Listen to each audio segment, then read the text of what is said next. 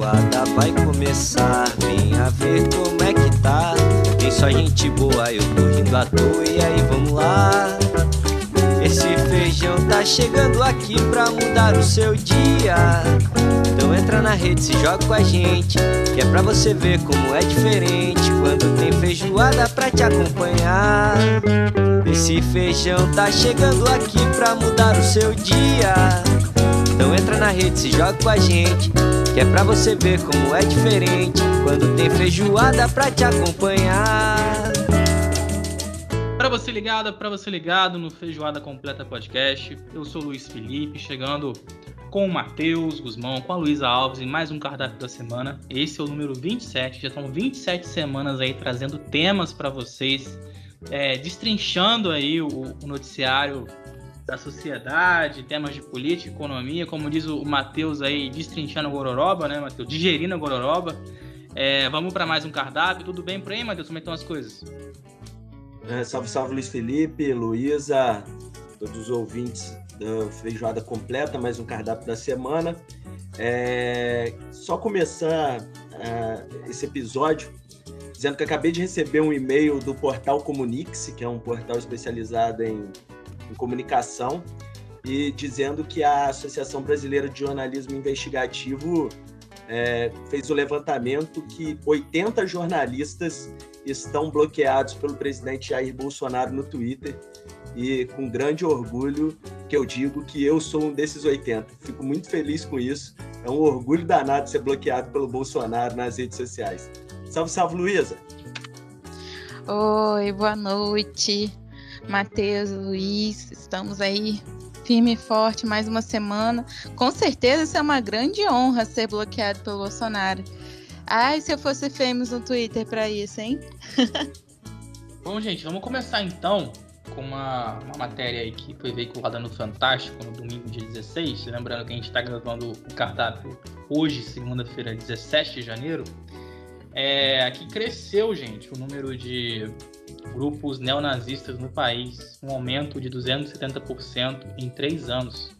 E segundo os estudiosos, a, a tendência, né, que, que isso possa escalar aí, né, infelizmente, para ataques violentos, uma vez que a presença online desses grupos é marcante, né? É, é complicado a gente trazer algo tão, tão duro, tão pesado é, para esse comentário, porque a gente conhece o nazismo pelos livros de história, né? E para a gente falar de tamanho extremismo num país como o Brasil, né, até meio clichê, né, a gente é, tem, tem todo uma, um contexto histórico, social que acho que seria impensável a gente falar nisso é, nos dias de hoje, né, vivendo o que a gente vive. Portanto, é uma notícia preocupante, né, Matheus? É algo que, que infelizmente, a internet, é, nesse, nesse âmbito, nesse aspecto, ela só torna as coisas piores, se a gente pode falar dessa maneira. Você acha que, que a internet é uma vilã nesse caminho aí, Matheus? Ah, eu não tenho dúvida disso, amigo. Eu até falaria sobre isso, né? Dizendo que a internet favorece com que é, as pessoas se encontrem e se, se unam, né? Em grupos, né? Em, em suas tribos. E infelizmente nisso está a porra do nazista, do fascista, o homofóbico e pedófilo para encontrar grupos e no, vivendo na de forma subalterna na internet, eles conseguem se unir, é, conseguem driblar qualquer tipo de investigação policial e podem ou disseminar o ódio, que é aparentemente é nessa fase que nós estamos vendo, as pessoas disseminam ódio na internet, ficam né, é, praticando seus crimes na internet, mas daqui a um determinado momento eles podem ir para a rua. É, recentemente, né, até na, na, reportagem do Fantástico mostra, é, uma operação policial foi prender um acusado de pedofilia no Rio de Janeiro. Quando a polícia chegou lá, encontrou um vasto material nazista na casa do cara, mas era muita coisa, desde fardas oficiais do exército alemão na época de Adolf Hitler, até armas é, é, é é, novas, tipo 380, tem uma Magnum 44 que, segundo o policial, ela mataria até um elefante. O cara tem isso em casa. O cara tem um vasto material nazista e tem uma quantidade enorme de arma. Você acha que se esse cara morar ali do, perto de um judeu, de um negro, de um homossexual, sei lá, se, ele, se em algum momento de raiva ele não vai poder cometer esse crime? Ou se ele conseguir se unir a outras pessoas que têm um pensamento parecido com o dele, é, não vai cometer tal crime? E nos últimos tempos a gente vê, tanto no Brasil quanto no mundo, uma, um crescimento de uma extrema direita que beira ao fascismo, muitas vezes é fascista, muitas vezes é nazista ou neonazista, e que acaba legitimando tal discurso do ódio pregado lá nos períodos da década de 30 na Alemanha. Né? Sim, a gente tem um governo brasileiro onde é, diversos auxiliares do presidente, até o próprio presidente, já fez citações que, no mínimo, são parecidas com alguma citação nazista, né? É, ou de supremacia branca. É, acho que a gente vive tempos muito complicados e resta a gente ficar minimamente atento a isso e cobrar das instituições que se combata tal, tal crime. Porque, do jeito que as coisas estão, a gente vai perceber a vaca indo para o brejo cada vez mais, amigo. Luiz, a gente conversava antes do, da gravação iniciar, teve até um episódio né, de um professor vestido de, de, um, de um integrante da, daquela organização americana, né, Ku Klux, Ku Klux Klan, que era é, é marcada por, pelo preconceito bem bem é, explícito, né? E isso aconteceu no Brasil há pouco tempo, né? Um, um professor caracterizado de é, não tem nem um mês ainda. É, foi agora em dezembro, um professor da rede pública paulista, da BC Paulista, se vestiu, né, com a roupa da Concurs Clan é, foi 8 de dezembro, e a conclusão é sobre supremacia branca, né? Então é algo que realmente tem a ver aí numa, numa questão do nazismo. E eu acho que a gente fica pensando tanto, pelo menos eu tenho essa visão de que isso acontece na Deep Web, né? A gente tem uma ideia de que é, não está circulando é, para a gente porque vivemos em uma bolha diferente, né? Eu acho que tem um pouco disso. Tanto quanto o discurso da, da extrema-direita, ele circula com extrema facilidade para pessoas que não têm conteúdo é, necessário para esclarecer, assim como acontece tantas fake news no Brasil, né? A gente tem essa diretriz assim meio parecida de que a, tanto a extrema-direita quanto esses grupos de ódio, eles circulam no mesmo espaço. E a gente que tem uma concepção diferente acaba não consumindo, então não vê. Mas o algoritmo está aí para provar que, que isso é muito viável, né? Essa, essa constante essa constante disseminação de ódio, né? Através das redes, assim. Eu acho é, bem possível que a gente só não tá vendo, mas tá ali, sabe? Então, não é tão profundo quanto a Deep Web, tá mais fácil, sabe? Tá num grupo de família, tá, tá de algumas formas, assim. Esse caso do professor foi meio, assim, inesperado, né? Assim, os adolescentes filmando ele e assustados com aquilo, enfim.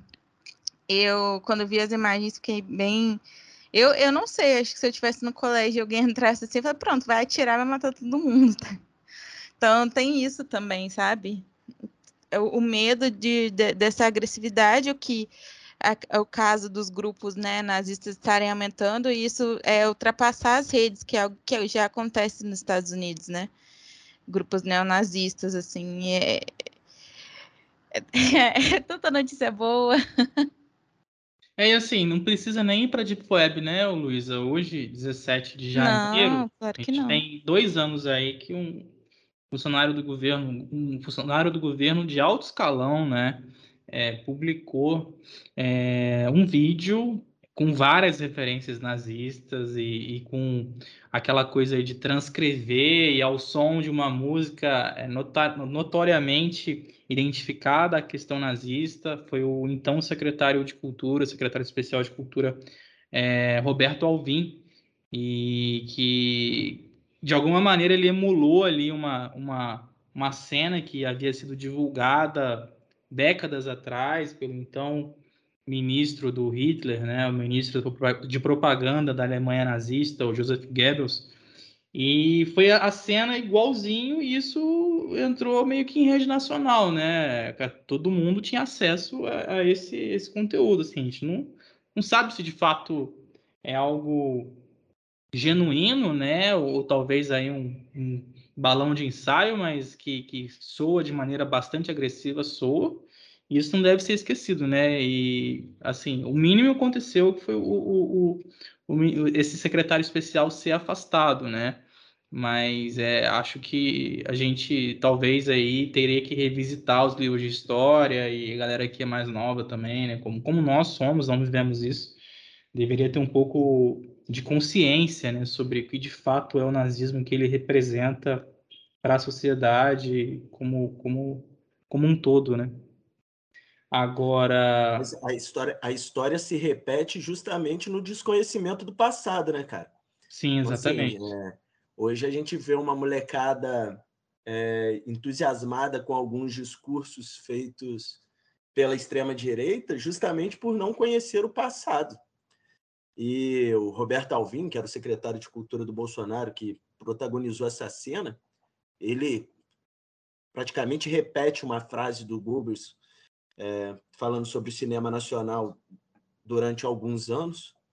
E cara, não foi desconhecimento, ele de fato quis citar aquela frase. E de fato ele pensa que era aquilo. Assim, não, desculpa, não consigo acreditar que um cara que é secretário de cultura do país é, não, não, não, sabe o que representa aquilo, sabe? Não sabe de onde ele tirou aquela frase. Ele não jogou na internet, no, naquele citou, não lembro mais como era o nome daquela página, para ter acesso. Não, ele leu a porra da biografia do Goebbels. E ele pensa igual, e pensa em colocar aquilo. E como vazou, como houve, como vazou não, como houve uma crítica, uma chiadeira, um, uma reclamação, notas de repúdio, e aí não teve como, o presidente teve que mandar ele embora. Mas a cerne do pensamento continua no governo e, infelizmente, parece que a gente não vai ver fim. Né? Aqui no Brasil, nos Estados Unidos e em outros locais também. É, acho que a gente tem que refletir, né, sobre esse, esse tema que segue sendo uma chaga, eu acho que para nossa sociedade. Por mais que a gente não tenha vivido, mas ah, é um problema e, e, algo grave que, que assolou, né, que acometeu o mundo, então acho que todo qualquer tipo de brincadeira que seja feita é desrespeitoso, acho que a gente não pode tolerar e são, são questões centrais aí, como o Matheus falou, né, a história se repete por desconhecimento. Então, galera, vamos dar uma olhadinha aí, dá um Google, entra na Wikipedia, pergunta pro pro vô, pra tia-avó, pro pro primo lá de terceiro grau, o que que foi isso? O que, que significa, o que são esses símbolos, entendeu? E, e é, evite evite se associar de maneira tão tão tão, tão forte, né, tão contundente a algo que foi considerado um crime contra a humanidade, né? Então, acho que é essa nossa mensagem. Agora, vamos falar aí sobre o aumento, gente, número de bilionários durante a pandemia. Você esperava isso, Matheus, que, que ia crescer o número de bilionários na pandemia, cara? Sinceramente, Contém ironia nesse comentário, tá? Sinceramente, eu não esperava, não. Só quero dizer que não tô bilionária. Só para deixar claro que não aconteceu comigo. Não, o Matheus ficou quieto, eu acho que foi ele, hein, Luizão, um dos bilionários aí, que. Os novos bilionários do pedaço. Ele sumiu nesse exato momento que exato, a gente descobriu. Você tá ouvindo a gente, o Matheus sumiu, então acho que acaba meio que a carapuça aí servindo, porque mas aí, Luiz. Na verdade, eu esqueci de. Eu estava falando e esqueci de ligar o microfone. Ah, gênio! não, sou um dos, não sou um dos bilionários. Mas, mas vamos lá, respondendo a pergunta, né? É, a gente já vive numa sociedade extremamente desigual em toda parte do mundo, né? Agora, imaginar que durante a pandemia esse número de bilionário iria crescer e, paralelo a isso, a desigualdade também e a pobreza também, né? É, por mais que a gente pode dizer que se esperava, eu acho que os dados demonstram, antes de tudo, é, um espanto nosso a partir disso. Né? Na pandemia, para se ter uma ideia, foi um novo bilionário a cada 26 horas. Então, a cada um dia e duas horas, o mundo teve mais um bilionário. Hoje ele chega a 2.755 bilionários. E, em paralelo a isso, durante a pandemia, 99% da população mundial é, tiveram perda de renda. Então, enquanto 99% da população perdeu dinheiro, perdeu recurso durante essa terrível pandemia, é, a cada 26 horas é, teve um bilionário. Né? Esses dados ele é da Oxfam, que é uma ONG que atua em 90 países na busca de solução para a pobreza extrema e a desigualdade. Esses dados foram coletados para o Fórum Econômico Mundial que acontece em Davos. Agora, alguns dados chamam mais atenção ainda, né? Que é assim, a fortuna dos 10 mais ricos do mundo, ela dobrou durante a pandemia. Esses 10 mais ricos tinham 700 bilhões de dólares em março de 2020. E agora eles já passaram de um trilhão e meio de dólares. E esses 10 mais ricos, entre eles está o Jeff Bezos, que é o dono da Amazon, o Elon Musk, dono da montadora Tesla de veículos elétricos, e o Mark Zuckerberg, dono do Facebook. Outro dado, a cada um segundo, a cada segundo, esses 10 homens mais ricos do mundo ganham 15 mil dólares. Cada segundo é 15 mil dólares. Enquanto, novamente dizendo, a população mundial, aparentemente, em segundo esses dados da Oxfam, 99% perdeu renda. E no meio disso tudo, ainda é bom lembrar que em 20 de julho do ano passado, um desses bilionários, um desses ricões, que é o Jeff Bezos da Amazon, resolveu fazer um passeinho, brincar de corrida espacial. E foi lá gastar milhões de reais para ir ao espaço. Assim, numa completa desassociação da realidade. Enquanto a população fica cada vez mais pobre, eu vou gastar milhões de dólares aqui para ir ali ao espaço. E não é só no mundo, obviamente, né, que essa, essa desigualdade aumentou com o crescimento de bilionários. Aqui no Brasil também, durante a pandemia, o Brasil ganhou 10 novos bilionários, chegando agora a 55 afortunados que têm mais de um bilhão de reais. É, o valor acumulado dessas 55 pessoas é de 176 bilhões de dólares. É, aí, só para fazer um paralelo, enquanto no Brasil há 55 pessoas com 176 bilhões, em dezembro de 2020, 55% da, popula da população brasileira estava em situação de insegurança alimentar e 19 milhões de pessoas em uma situação de fome. É, a gente vê, então, a desigualdade aumentando, a fome aumentando, a gente não sabe qual é a saída confio e acredito muito que pessoas capazes estão estudando formas disso, que há gente lutando e pensando igual a gente, achando isso um absurdo. E tá na nossa mão também lutar um pouco mais para diminuir essa desigualdade, seja elegendo pessoas que têm o mínimo do social como pauta e o mínimo de não deixar ninguém morrer de fome, né? Não achar que a fome é algo normal e que pode ser natural enquanto um bilionário brinca de ir para a Lua ou de ir para o espaço, a barriga de uma criança urrar de fome, né? Isso, como diria o poema antigo, não pode parecer natural e também não pode parecer impossível de mudar. É, e só fazendo uma referência aí meio atual, né, dando um pequeno spoiler, né, a gente falou do Não Olhe para Cima no último programa, e tem uma cena bem interessante, né, quando tem o debate ali do, do meteoro, as pessoas se colocam a favor do meteoro, assim, as pessoas colocaram a favor do meteoro que está vindo contra a Terra, é, aquela coisa de, poxa, o meteoro vai trazer muitos empregos, né? E eram pessoas, né? Na verdade, um, um grande milionário que estava com uma brilhante ideia de explorar os minerais que eram existentes num determinado meteoro que se chocar contra a Terra e ele vendendo um projeto desse para o governo dos Estados Unidos que por acaso aceita, né? Então, acho que tem muito muito milionário aí vendo é, minerais e meteoros que se, que, que se colidem contra o nosso planeta todos os dias, né? E muita gente acaba falando, ah, mas o cara teve uma ideia legal, ah, o cara deu sorte, ah, mas é, isso se coloca em rota de colisão com, com o bem-estar social e com, com o viver bem das pessoas, né? Então, acho que é muito pelo que o, Matheus falou. Você não viu o filme, né, Luísa? Dei um spoiler aqui, você me desculpa, mas eu acho que. Não, não vi, mas tá tranquilo. O que me lembrou agora esse negócio de meteoro é que caiu um meteorito, né, em, em Belo Horizonte, né, no estado, eu não sei a cidade específica agora, mas que as pessoas ficaram, meu Deus, caiu um meteoro, e aí, tipo, um, uma luz grandona, assim, que ele caiu e tal. E aí eu li a explicação de que agora as pessoas se dão conta de que caem meteoritos na Terra. Aliás, porque é um meteoro, é ele vindo para a Terra. A partir do momento que ele passa pela camada, né, ele vai, vai pegando fogo, se reduzindo, e quando ele atinge a Terra, ele já está muito menor. E aí ele é conhecido como meteorito.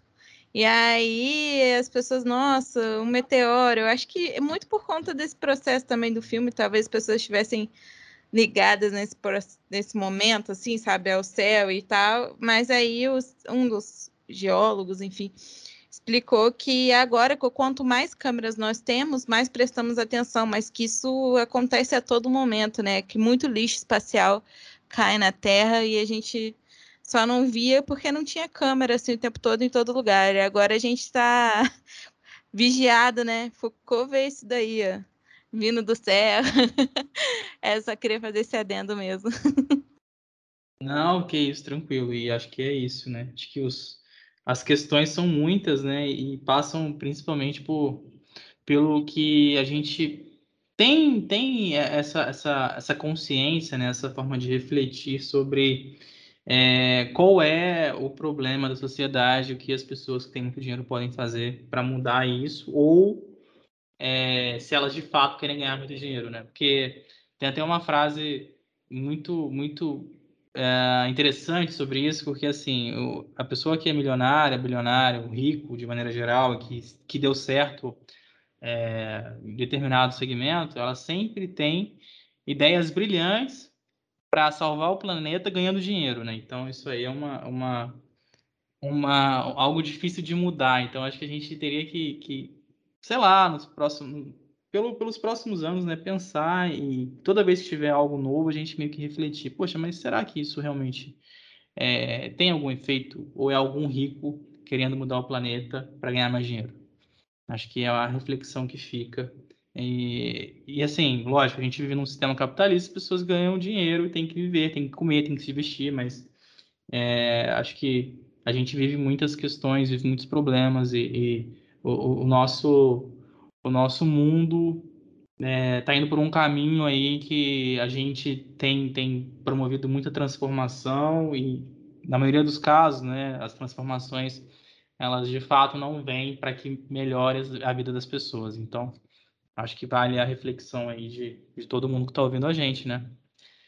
É isso aí, galera. Vamos para o próximo tópico, porque ó, parece que não vai ter carnaval no Rio de Janeiro, mas está liberado evento com um governador como cantor, né, Matheus? Na, no Parque Olímpico, no fim de semana, ele deu uma palhinha aí de Noites Traiçoeiras, a música que fez sucesso na voz do padre Marcelo Rossi. O Cláudio Castro tá afinado, né? Tem muita noite traiçoeira na política estadual, será, Matheus? Pô, no do Rio de Janeiro parece que a gente não sai de uma noite traiçoeira de jeito nenhum. Putz, Evidências, né? Porra, maluco, numa, num estado onde o governador é o Cláudio Castro. Meu Deus do céu. Para quem não sabe, o Cláudio Castro era vereador do Rio de Janeiro. Foi chamado às pressas para ser vice na chapa de Wilson Witzel. E após o impeachment do juiz, ele é ex-juiz, obviamente, ele acaba assumindo o cargo, né? Cara, o Cláudio Castro está é, tá numa campanha feroz para a reeleição. E entre essa fazendo parte dessa estratégia de campanha do Cláudio Castro está agradar a parte do eleitorado evangélico que cresce de forma galopante no Rio de Janeiro, né? E aí ele que é católico, ele é católico, canta na igreja, né? Se diz um cantor gospel e tal, acho que já tem até CD, se não me falha a memória. O Cláudio Castro foi lá participar desse evento gospel que chama Luau Força Jovem Universal. Aconteceu nesse domingo lá no Parque Olímpico, que fica na zona oeste do Rio. E o melhor é que os jornais foram lá né, questionar a participação do Cláudio Castro nesse evento, que teve aglomeração, logo no momento onde a Omicron circula mais rápido do que notícia ruim no Rio de Janeiro, né? Ele só disse que ele estava voltando de agendas relacionadas às, aos efeitos da chuva que atingiram municípios, municípios do norte e do noroeste do estado do Rio, né? Então ele estava voltando dessa agenda de trabalho, parou lá para cantar Noites Traiçoeiras. E chama atenção que ele sugeriu ao Comitê Científico do Estado para que não aconteça Carnaval de Rua em 2022, o que eu acho, pelo menos até agora, correto, pela quantidade de casos de Covid-19 aumentando no Rio de Janeiro. Só que como que você pede algo e duas semanas depois você está gerando uma aglomeração cantando música gospel? Podia estar tá cantando qualquer coisa, tá? Parou essa pisadinha, Chico Buarque ou Nelson Gonçalves. Ele podia estar cantando qualquer coisa. O problema não é a música, o problema é gerar uma aglomeração da forma que ele gerou e ir de, de encontro ao seu próprio discurso. E aí o que me parece é que o carnaval serve mais como populismo e marketing, você dizer que não vai fazer carnaval, do que de fato um pensamento de que essa é a melhor medida para desacelerar o contágio pela Covid-19. Digo isso porque, assim como aconteceu nesse evento do Cláudio Castro, a gente olhar o Rio de Janeiro e o Brasil inteiro, está acontecendo diversos eventos privados com milhares de pessoas e que a gente não sabe qual é o controle sanitário que existe nisso. Ou a gente até sabe, nenhum. No máximo cobra ali um passaporte da vacina em alguns locais. Mas e aí me parece mais hipocrisia com o carnaval e mais uma aquela velha história de você dizer, ah, não vamos gastar esse dinheiro com festa profana, um dinheiro público com festa profana, ou não vamos liberar essa festa, do que de fato um pensamento que é, é a medida acertada do ponto de vista sanitário. Não sei se eu consegui me fazer entender nessa gororoba toda. Luísa, e aí? Você acha que a gente tem que ter carnaval, Luísa? Ou a gente está aí no, no, né, nessa Omicron aí, a gente tá. A gente vai tá ter carnaval. Isso é um fato. Eu não vou participar, mas vai ter carnaval. Isso aí. Você não precisa ficar iludido de que não vai ter. Não vai ter bloco de rua. Entendeu? Também depende do lugar. Eu acho que vai ter, assim, eu não concordo, não acho que deve, acho que não, eita, não deveria ter, mas que vai, vai, entendeu? o brasileiro, ele, ele já tá num nível, assim, que ele já, já se adaptou, entendeu? É exatamente isso, assim. O brasileiro é um bicho adaptável, então ele nem lembra que existe dengue mais. Ele já aceitou, entendeu? Então tá por aí, assim. Eu acho que o carnaval vai acontecer de uma forma ou de outra é, em festas privadas, a gente vai ver aglomeração, a gente vai ver. Agora, se vai haver uma denúncia, se vai haver uma reação é, sobre isso em determinante para a lei, né? Assim, se vai acontecer algumas alguma coisa com essas pessoas que vão realizar o carnaval de qualquer forma, aí é outra coisa, entendeu? Aí que tá o ponto. Mas que vai acontecer, vai. E você não falar. acha? Eu acho, eu acho que vai rolar. Acho que é, a falta de um discurso totalmente alinhado entre governo federal e governos estaduais e municípios, que são considerados turísticos nessa época, prejudica. A gente, em quase. A gente está indo aí para o terceiro ano completo, vamos dizer assim, né? 2020 foi um ano quase completo, 2021, no terceiro ano de pandemia, 22 agora e a gente não vê uma campanha de massificação de uso de máscara, de é, distanciamento, de cuidados, como lavar a mão. Em momento algum houve isso nesses últimos anos, com a pandemia se tornando um grande problema para o brasileiro. É, então, essa falta de diálogo, a falta de, de comunicação, o ruído que causa é, esse antagonismo todo é prejudicial e quem vai sofrer, quem sofre as consequências, né, o aumento de casos aí com as viagens de fim de ano já é a população, então acho que o carnaval vai, vai ocorrer, é, as pessoas vão utilizar o feriado para viajar, para estar com pessoas que gostam, em festas privadas, quem tem dinheiro vai bancar festa e é, a gente vai viver essa espiral louca eternamente dos casos seguirem se reproduzindo é, as variantes surgindo e mais casos se reproduzindo, porque é, falta um alinhamento, um discurso redondo sobre de que forma afastar a doença, né, o, o coronavírus do país. Então, acho que é, por mais que o poder público se posicione, muitas vezes querendo angariar capital político para a eleição que está vindo aí, né? A gente vê é, como existe essa, essa, essa, brecha do governo federal, muitos governadores e prefeitos se colocam como guardiões da saúde, né? Como ou aqueles também que são mais vamos fazer a festa e tal. E aí a gente vê o ano eleitoral chegando, né? Então é muita coisa que pode acontecer, né? E é, Brasil não é para amadores, né, gente? É isso aí. O, o, Brasil não é para amadores e nem para profissional. Não sei para que que é. É expert, não sei. Já, eu já não sei mais em que lugar que a gente vive, cara. Assim, Brasil é para sobreviventes. É, e, porra, Luiz, exatamente. O Brasil é para sobreviventes, porque tá cada vez mais difícil.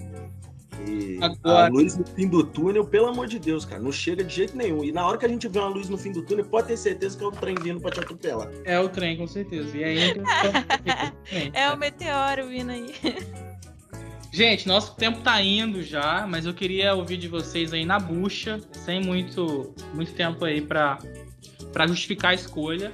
A gente sabe aí que muita gente que ouve o Feijoada curte Big Brother, muito, muito muito debate nas redes sociais, no Twitter. O Twitter pega fogo na época de BBB, quando tem paredão, quem vai ganhar, quem não vai. A galera curte, acompanha, discute, debate, conhece os, os participantes. Eu queria ouvir de vocês aí. Quem vocês colocariam na casa do Big, Bo Big Brother Brasil? Xuxa. A Xuxa, ô Luiz? E você, Matheus? Cara, é completamente aleatório. Xuxa. É, mas essa foi a intenção. Eu colocaria, eu colocaria qualquer um dos. Não, não, colocar mais no mundo real, né? Eu ia falar Zeca Pagodinho, seria, pô, maneiraço. Mas eu colocaria o Adriano Imperador ou o Casimiro das Lives. Acho que os dois seriam muito legal lá dentro. Tá certo. Eu colocaria, talvez aí pra. Não sei se pra dar uma animada ou pra eu colocaria o Fernando Henrique Cardoso na casa do BBB, cara. Não sei. Tá vivo? Ele ia, ele ia animar como? Eu não sei, eu não sei. Pô, o Fernando Henrique é, tá empalhado, pô. É o nome que me ocorreu aqui. Acho que seria legal aí. Talvez o ano o de Fernando eleição, Henrique, né? Fernando Henrique, goleiro do Fluminense? Que ele foi não, goleiro? Fernando Henrique. Fernando Henrique jogou muito em Libertadores 2008. A gente não foi campeão por um, um tropeço do acaso aí, mas não, tô é. falando do ex-presidente, Fernando Henrique. Ele tá falando do FHC mesmo. Chegar em segundo, igual vocês chegaram na Libertadores, e em último é a mesma coisa, tá? Só fez mais esforço. Pois é, né? Fazer o quê? Acontece, né? São coisas que fogem do controle. Mas, gente, vamos, vamos encerrar essa edição aí do, do nosso cardápio. Queria agradecer demais a participação de vocês em mais um cardápio. Quem ouviu até o final, quem teve paciência, aturou nossas piadas, nossos comentários, trazendo coisa, coisa relevante, também muita diversão.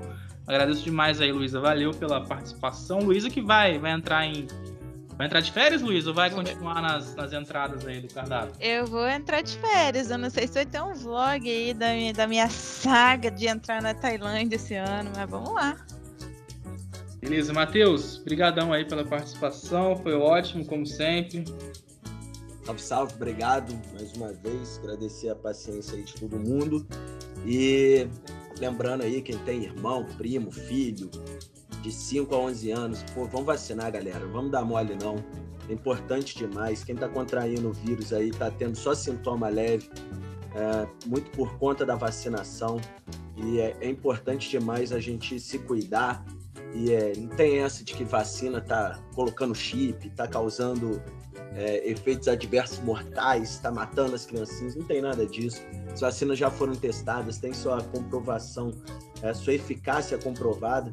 Então, vamos lá, terceira dose, segunda dose, a molecada agora aí tomando a primeira e vamos vencer esse vírus aí. Mesmo muita gente querendo que a gente morra, a gente tem que viver de sacanagem. Valeu, irmão. Valeu, Matheus. Para você que ouviu o feijoada, nosso cardápio até aqui, eu tenho dois recadinhos para você. Na verdade, é um recadinho. Se você curte feijoada, dá uma ouvida na gente pelo Orelo, pela Orelo, na verdade, né? Uma plataforma aí de podcast. É só você baixar o aplicativo, seguir o feijoada lá e você sempre vai receber notificação quando tiver episódio novo. Lembrando que o Feijoada Completa ele é editado pelo Luiz Queiroz e ele é assinado pela Duduca Filmes, galera. É isso aí. A gente não teve hoje aqui o Vinícius, que tá com muito trabalho, você sabe como é que é a vida de jornalista aí, né? A gente, como é que é, vende o, o almoço para comprar janta, né, galera? Todo mundo na correria. Mas certamente numa próxima ele vai estar tá e tá sempre com a gente nos debates aí de pautas e trazendo sugestão, então ele tá, tá muito junto aí. Gente, é isso. Feijoada, nosso cardápio da semana número 27 fica por aqui. Até a próxima, valeu! Feijoada vai começar, venha ver como é que tá. Tem só gente boa, eu tô rindo à toa, e aí vamos lá. Esse feijão tá chegando aqui pra mudar o seu dia. Então entra na rede, se joga com a gente, que é pra você ver como é diferente quando tem feijoada pra te acompanhar. Esse feijão tá chegando aqui pra mudar o seu dia. Então entra na rede, se joga com a gente, que é pra você ver como é diferente quando tem feijoada pra te acompanhar.